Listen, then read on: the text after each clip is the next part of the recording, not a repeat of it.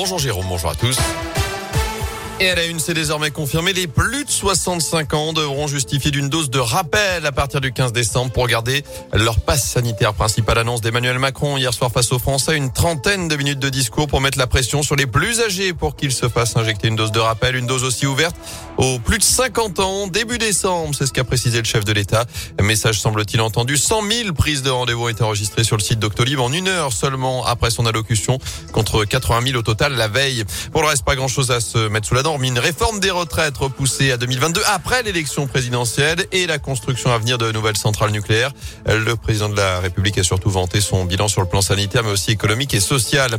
À noter également cette annonce dans la soirée du ministère de l'Éducation nationale. À partir de lundi prochain, tous les écoliers de primaire, sans exception, devront porter le masque en classe. Jusque-là, seuls les départements avec un taux d'incidence supérieur à 50 cas pour 100 000 habitants sur les cinq derniers jours, comme la Haute-Loire, étaient euh, concernés. La Loire va donc l'être de nouveau.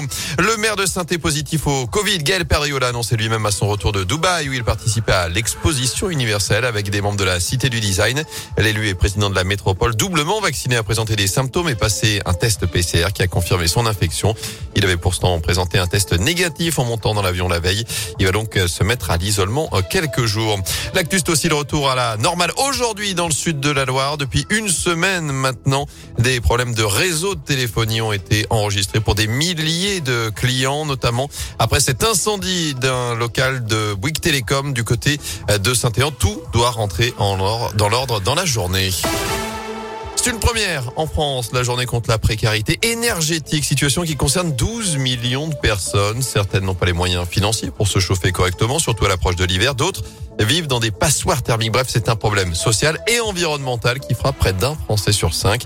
Et cette journée, c'est avant tout pour sensibiliser la population, mais aussi les pouvoirs publics. La Fondation Abbé Pierre, qui fait partie des organisateurs de l'événement, demande des procédures plus simples pour les ménages qui souhaitent rénover leur logement, mais surtout plus de subventions pour y parvenir. Vanessa Brossard est chargée de mission à l'agence régionale de la Fondation Abbé Pierre. Comment faire pour mobiliser ces subventions? De quel montant euh, on va pouvoir bénéficier Faire face au reste à charge? Et puis surtout, nous, ce qu'on constate, c'est que les ménages les plus démunis, en fait, qui peuvent être propriétaires de leur logement, notamment dans certains territoires de notre des ménages dans le rural qui sont propriétaires occupants de maisons euh, mal isolées, dépourvues de ventilation, dépourvues de postes de chauffage adaptés. Pour ces propriétaires, il faut absolument augmenter la part de subvention parce qu'aujourd'hui, en fait, un propriétaire, il a des travaux qui vont aller jusqu'à 50 000 euros pour une rénovation de sa passoire énergétique et s'il n'y a pas les aides en face, il pourra pas faire ses travaux en fait et il restera en difficulté. Et notez que de nombreux événements sont organisés aujourd'hui dans toute la région, notamment pour vous faire aider en cas de besoin. Une carte est disponible sur le site journée-précarité-énergétique.fr.